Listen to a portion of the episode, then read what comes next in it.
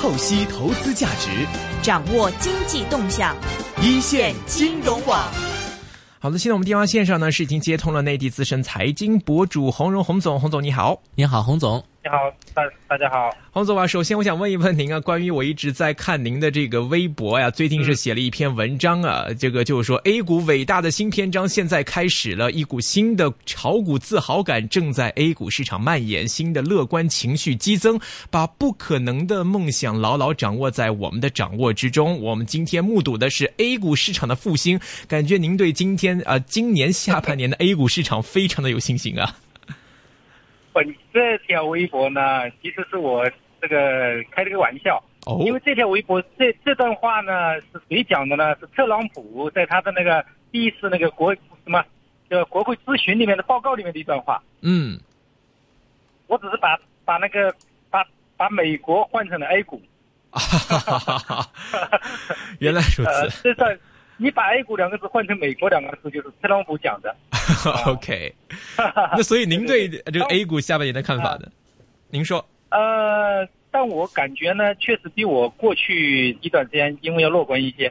啊、因为我年去年年底对 A 股的看法是上半年可能会出现呃极端行情嘛，是。就是就就有可能会极端的跌，或者说是呃有些股票会涨，有些股票会极端的跌，就是有有点像冰火两重天。嗯然后呢，下半年呢，我的感觉呢，呃，应该会有一个比较好的一个行情。这是这是在那个去年的十二月三十一号的对今年整个行情的一个基本脉络的一个看法。嗯那上半年呢，差不多确实是这个情况，上半年确实是冰火两重天，是是吧？如果呃你买了宁特优或者是叫叫白马股啊，走的都很好，创历史新高。那如果你买错了，你买到一些这个中小股票，那可能就是一个大跌了，那可能就伤害是非常之大的。呃，这是这样的一个情况。那现在的七月份嘛，应该进入了下半年。那我呢是从整个盘面的感觉呢，包括政策面的一种态度的状态呢，我认为应该说是在逐渐的转暖。嗯嗯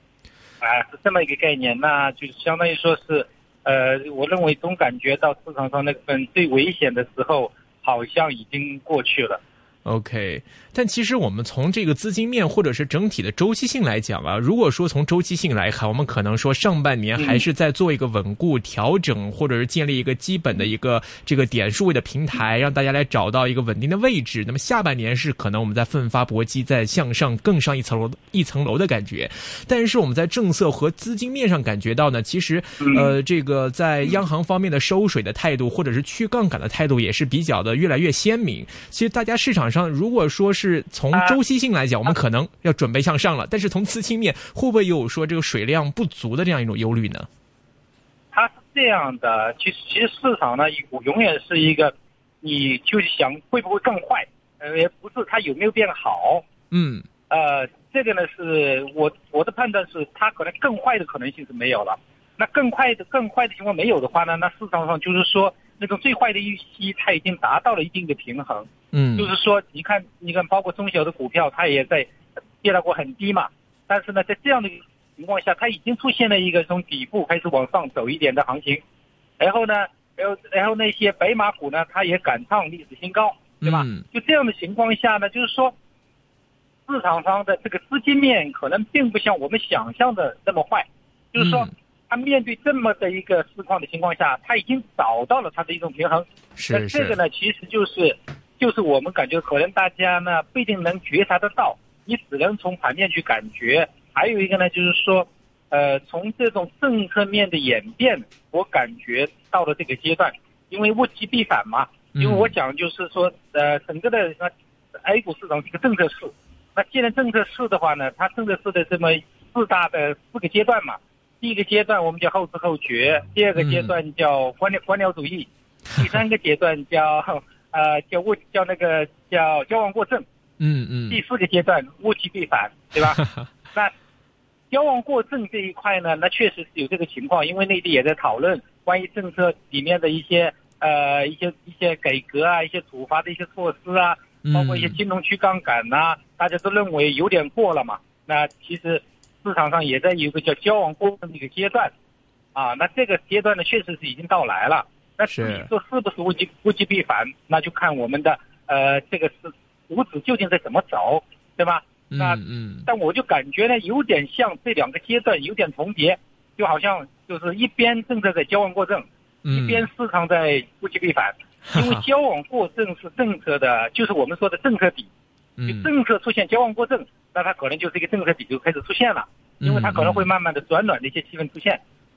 然后呢，就政策底后面才会有市场底，对吧？是那市场底是什么概念呢？那市场底就是我们说的，呃，这个物极必反，才会出现真正的市场底。嗯所以这个就有点像，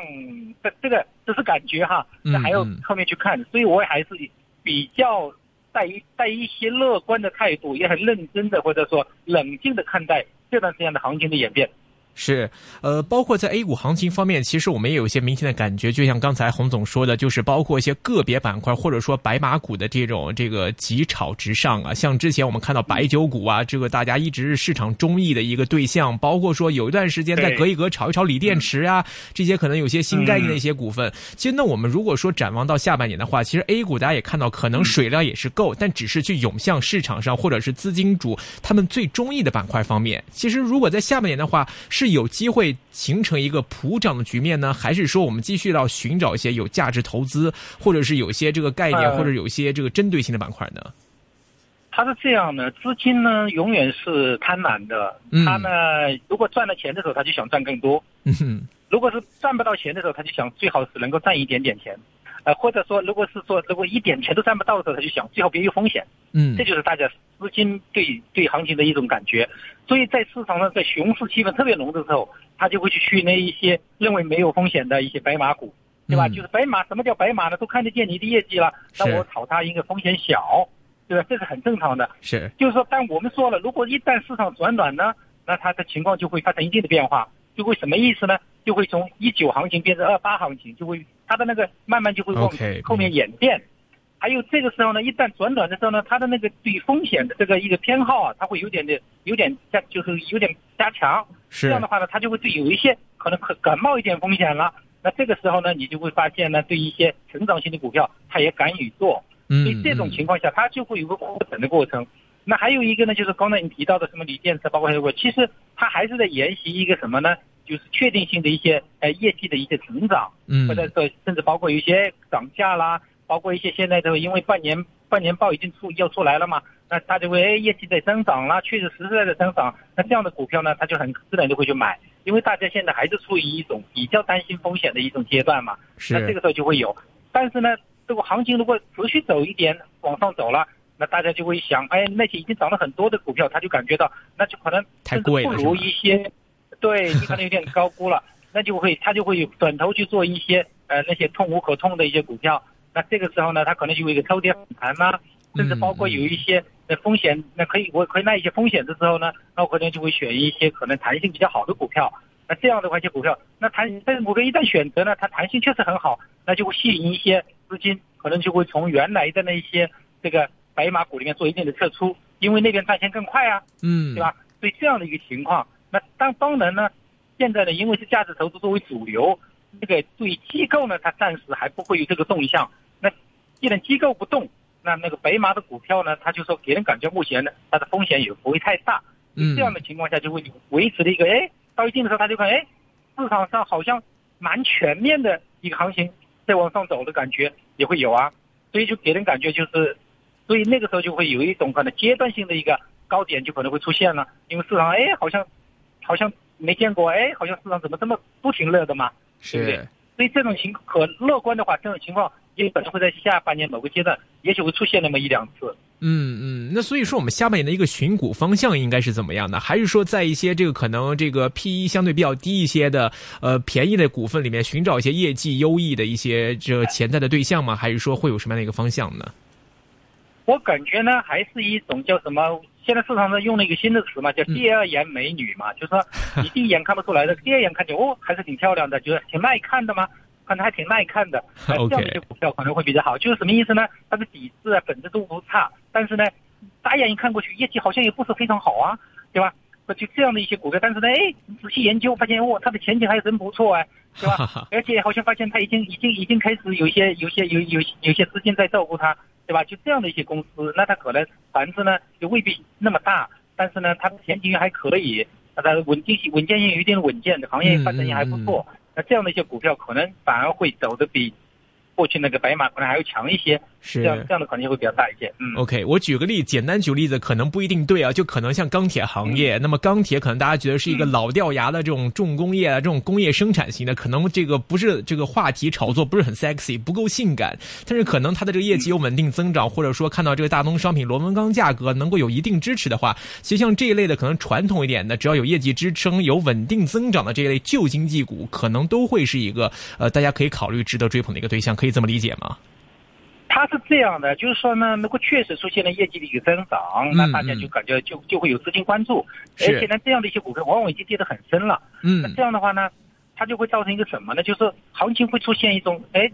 可能是补涨啊，那就那些他空人，哎，就感觉我买这个可能会比买其他的可能更好，其他他又不敢买，那这样的话就会造成了一些，哎，阶段性的行情就会出现，就类似像钢铁这样的股票。嗯嗯。明白。那整个我们再看下半年行情的话，当中有哪些风险是我们提前可能要做一些警示或预预判，要可能要预期到？比如说下半年的这个美联储方面的加息，这个环球资金的动向等等方面，您觉得下半年有什么风险？我们可能要提前来预判准备一下呢？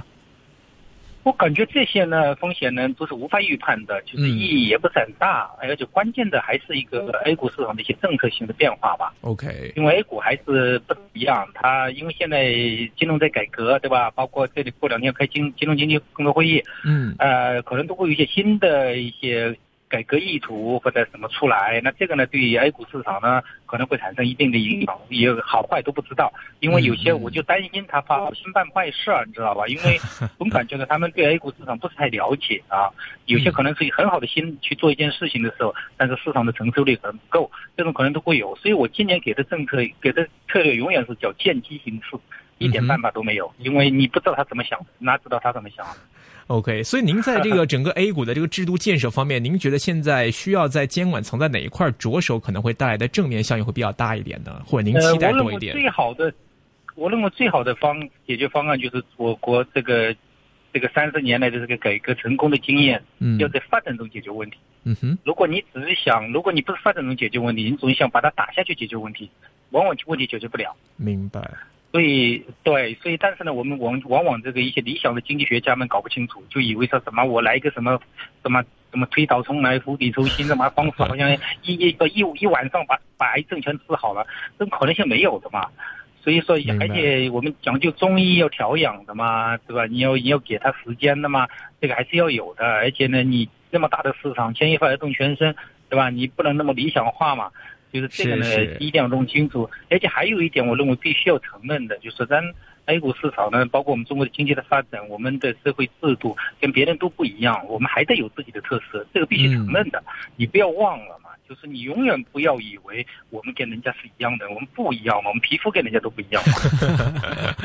OK，就好像是我们在学游泳，那好像在学游泳的过程中，我们呛了一口水，我们不应该说就跑到岸上躲着不敢下水去看，而是因为在这，而是应该在水里面继续去尝试来调整自己的这个状态，然后来适应这个游泳的这个过程。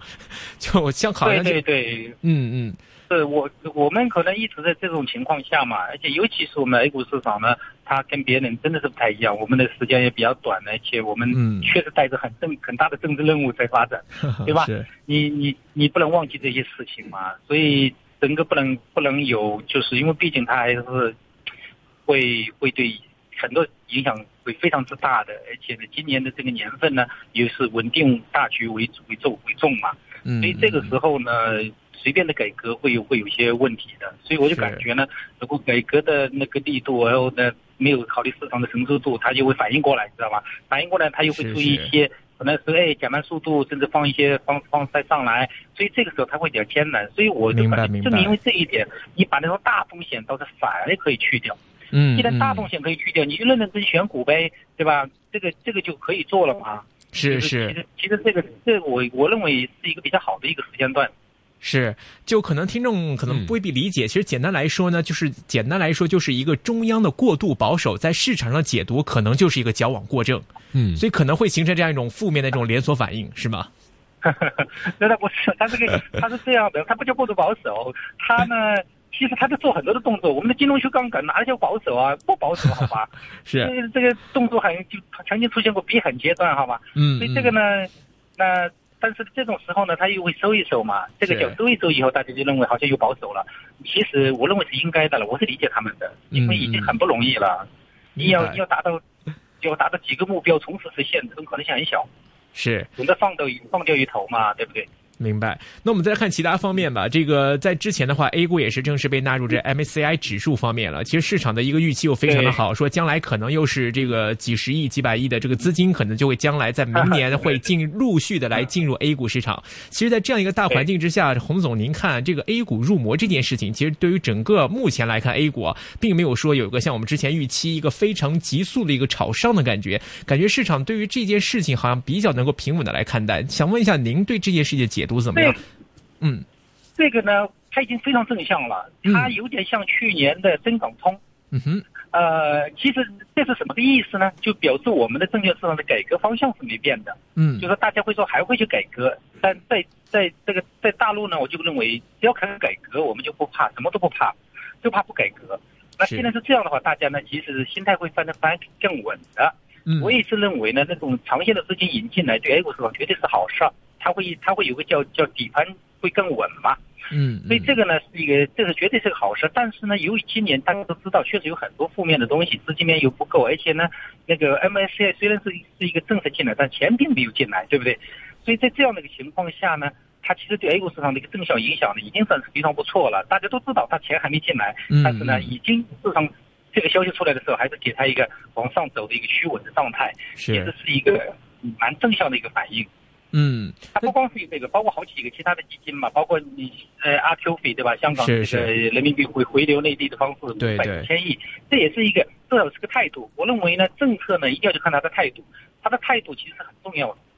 是，这是一个连锁效应嘛？就包括说这个伴随着 MSCI 这个 A 股入魔之后，其实可能带来人民币方面的影响啊。那包括说对于这个 A 股内的这个资金量方面，其实都会可以预见的，可以是一个正面。包括说我们现在看到美国方面这个经济也好，或者是股市也好，有开始出现停滞不前了。大家原本对它的加息预期或者经济增长是开始出现质疑的时候，那么加上这个 A 股入魔，包括这方面的连锁反应，那现在可不可以说是一个这个我们在可能在香港也好，或者在内地也好，可以个提前在外来资金入场之前，我们可以提前把这个低位先占据了。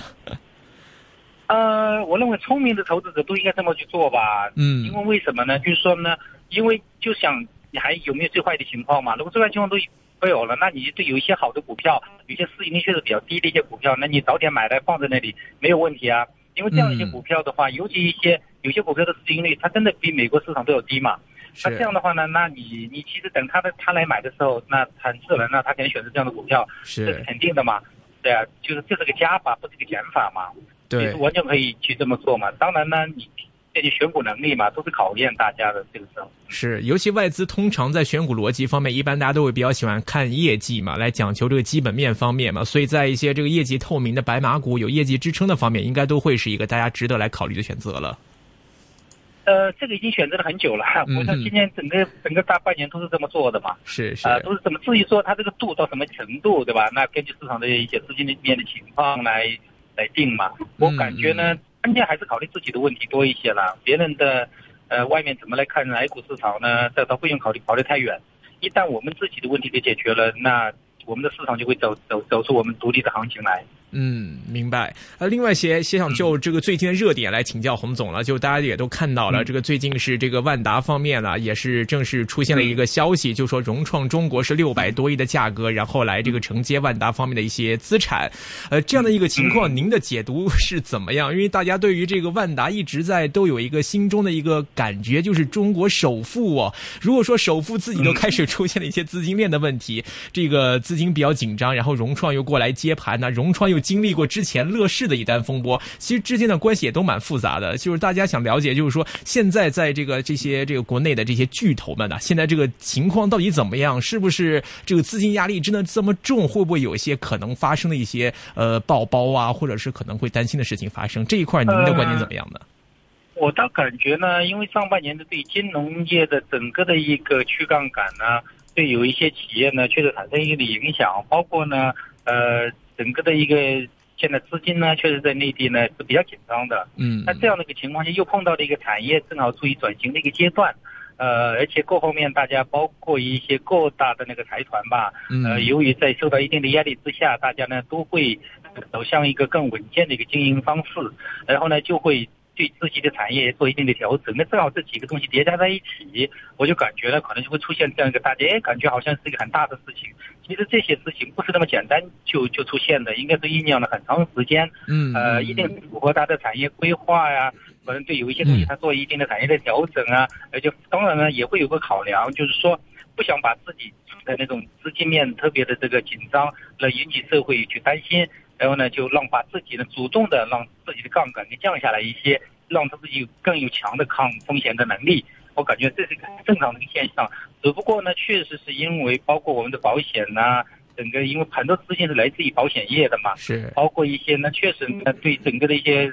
这个一些企业呢，可能产生了一些影响。呃，但这个影响我总感觉呢，应该还是可控范围吧，应该在可控范围，而且呢，这个不至于出太大的问题。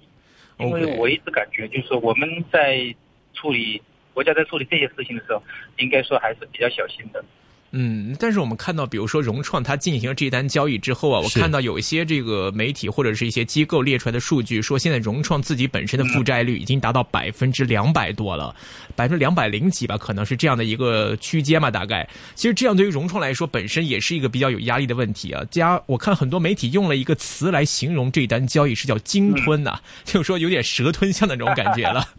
所以呃，这个是代表什么的一个信一个一个信号呢？是他真的看好这一块的这个资产业务的前景，还是说我是我现在辛苦点吃下来再说，将来肯定 OK？还是说这个本身的负债更值得我们来担心呢？呃，我们想一下一个问题哈、就是说，因为这个都是明面明面上的一个事情嘛，是呃呃，千万不要低估企业家的这个智商 啊，因为对不对？他比比我们清楚，我就感觉我们不要去揣摩这种事情啊，那嗯他肯定是非常清楚的，而且这种情况下，他做了一些做了一些平衡啊，甚至别人说在乐视那一单上，乐视那一单上，其实它总共的投入资金也并不是非常的大，对于对于融创本身的这个盘子来讲呢，其实是呃没有太大的问题的，因为现在的大家体量都是千亿级的体量的公司嘛，嗯就是这种一两百亿、两三百亿对他来讲都不是太大的一些问题，而且呢，前这么多年这个房地产的这个行业的发展确实是发展的非非常好吧，包括像现在的一些呃三四线的城市啊、两线城市的房价走的还是都蛮好的。嗯这样的一个情况下呢，对他们来讲呢，应该是呃，我的我想应该会有个比较好的权衡。还有一点呢，就是说我们压这个杠杆不是现在才开始，对房地产的压应该是是持续几年下来都压得比较紧的啦。就是说嗯他们其实你都发现，像万科账上头还有多少现金，对吧？都是这样的一个考虑，对吧？就是说，其实我的感觉可能我们不要杞人忧天了，这个因为 也不要就这个叫叫什么，真的太监不要去急为皇上这这老是 皇上不急太监急死了，我感觉这没有必要，尤其是这么大的个消息出来。他也知道市场一定会炒作的。如果你只是千疮百孔的里面，那早就翻出来了，那他不自己找死吗？对吧？那银行都吓死了，对吧？这不可能的嘛。是所以我们就开脑袋随便想想也好，都都都都没有什么问题的。嗯嗯哼，OK 啊。另外，我们来看呢，现在的话，A 股的成交量也开始增加一点，但是看到创业板的话呢，还是一个就是就是往下探的一个趋势哈。今天也跌了百分之一点七几。那其实对于创业板这块来讲的话，是不是现在资金已经就是渐渐的离场了，开始把这个创业板的这个呃估值回归理性了呢？它就就是一个问题嘛，IPO 的话，因为你突然一下又变成九家了嘛，大家很紧张啊，对吧？你你 IPO 速度加快，那可资源就下降，对吧？那就证明说对整个的一些那个估值的这个都会有一定的压力，这是很正常的。嗯所以我就感觉呢，这是一个非常正常的一个现象。当然呢，嗯但我没有去区分，我就感觉我我用那个词吧，就是 A 股市场呢，经过这个的这样的一个一个治理吧，那些平庸的公司，可能它真的会变得更越来越平庸的。嗯嗯，OK，那所以说这个 A 股啊、呃，这个 A 股方面的话，现在也开始呃，资金的话呢，也就是因为 IPO 方面的一个原因嘛，就是回流到了 A 股市场的这个主板方面，对对不对？让一些中小板或者说一些创业板方面的话，嗯它您说。是这样的，就是呢，那些小个的，它更容易受到这个冲击。嗯嗯嗯，OK，所以说这个受到冲击的话，这些嗯来上来的都是小的嘛，上来的公司都是小公司嘛，嗯对吧？就是它其实一下变多了嘛，我们就很简单的一个道理，对不对？嗯大家的投资者的选择更多嘛，那他就可能会那些平庸的公司就会被抛弃嘛，嗯长得不漂亮的那就可能被被扔掉了嘛。嗯嗯，OK，那所以这个现在也来看出来，就是说业绩不错的公司也好，无论说传统行业的话，可能他们有他们自己的一个业绩支持，或者说是一个财务方面的一个支持的话，可能他们的这个表现还是会呃这个继续跑赢大市，对不对？会走出独立行情，嗯。嗯嗯，独立行情。那呃有没有什么看好的一个相关的产业？因为像今天的话就钢铁板块嘛，那你比如说像房地产或者说啊、这一类的产业的话，在 A 股方面天怎么看？今天券今天券商板块走的也蛮好的，嗯哦，券商券商的话你还看好吗？因为香港这边券商呃好像最近表现这一年都一般般。那是肯定的呀。他们他们一般都都看不到点位嘛。我我上个礼拜开始 开始开始，我上个礼拜开始开始讲券商了，啊已经有两年没讲了。嗯嗯，券商大概还有一个，嗯我认为下，我认为下半年它应该会有所表现，就对，但是呢不是全面的，而是某些公司应该会有所表现。什么类型的券商呢？嗯一一类的券商是吧？就是一线券商。呃，就是也是说涨得比较漂亮的吧，就是未来它可能会有它自己独特竞争力的一些公司，它慢慢嗯。大家会发现，原来哦，原来在市场的在一定的这个之后，原来也是会，它像其他的板块一样，也是会有些公司会会跑出来，会变得更有竞争力吧。嗯。呃，因为因为市场一旦转暖之后，就会出现有些资金它会有一个踏空嘛，嗯市场上只有个特点，一旦有踏空资金进来之后，它就会选择券商。这个嗯一旦是有，就是当然这个前提是持续走强，因为因为我们看主板，它确实持续走强了蛮长时间了。那是这样的这个持续走长这么这么长时间的话，那其实对于对于这个，就是我们说的这个市场上的这个赌赌赌开赌场的券商，对吧？他他肯定会有一定的，慢慢大家会想起他来了。然后当然了，一定是市场最悲观的时候才会想起来，因为市场极度悲观了嘛，极度悲观，应该哎，对对对。OK，最后一点时间了，我们想请洪总给这个所有的听众朋友，包括投资者，最后一点这个对于我们下半年投资部署 A 股方面的一些策略的建议了，好吗？呃，策略就是见机行事了，没有其他的。嗯你就说如果强一点，你就你你就反正你就跟跟一段时间喽，对吧？嗯如果真正是大跌的时候，你你不要太担心了，我就感觉到这个时候呢，呃，还是不要不要慌嘛。嗯，至少下半年我认为最坏也是比较平稳的。明白，最坏都是比较平稳，再不会出现像之前可能的一个急跌的一个现象，应该下半年都不会再出现了。急跌急跌有可能会，但是不会不会连续急跌嘛。嗯。OK，明白。好的，今天非常感谢呢，是由内地资深的财经博主洪荣洪总呢做客到我们一线来跟各位听众来分享今天对于这个下半年整体 A 股市场的看法。今天非常感谢您的分享，谢谢您，哎，好谢谢。再见。好，拜拜。那么也提醒各位呢，在接下来的时间里面，我们会有徐润明徐老板和陈星 Wallace 的出现，我们一会儿继续。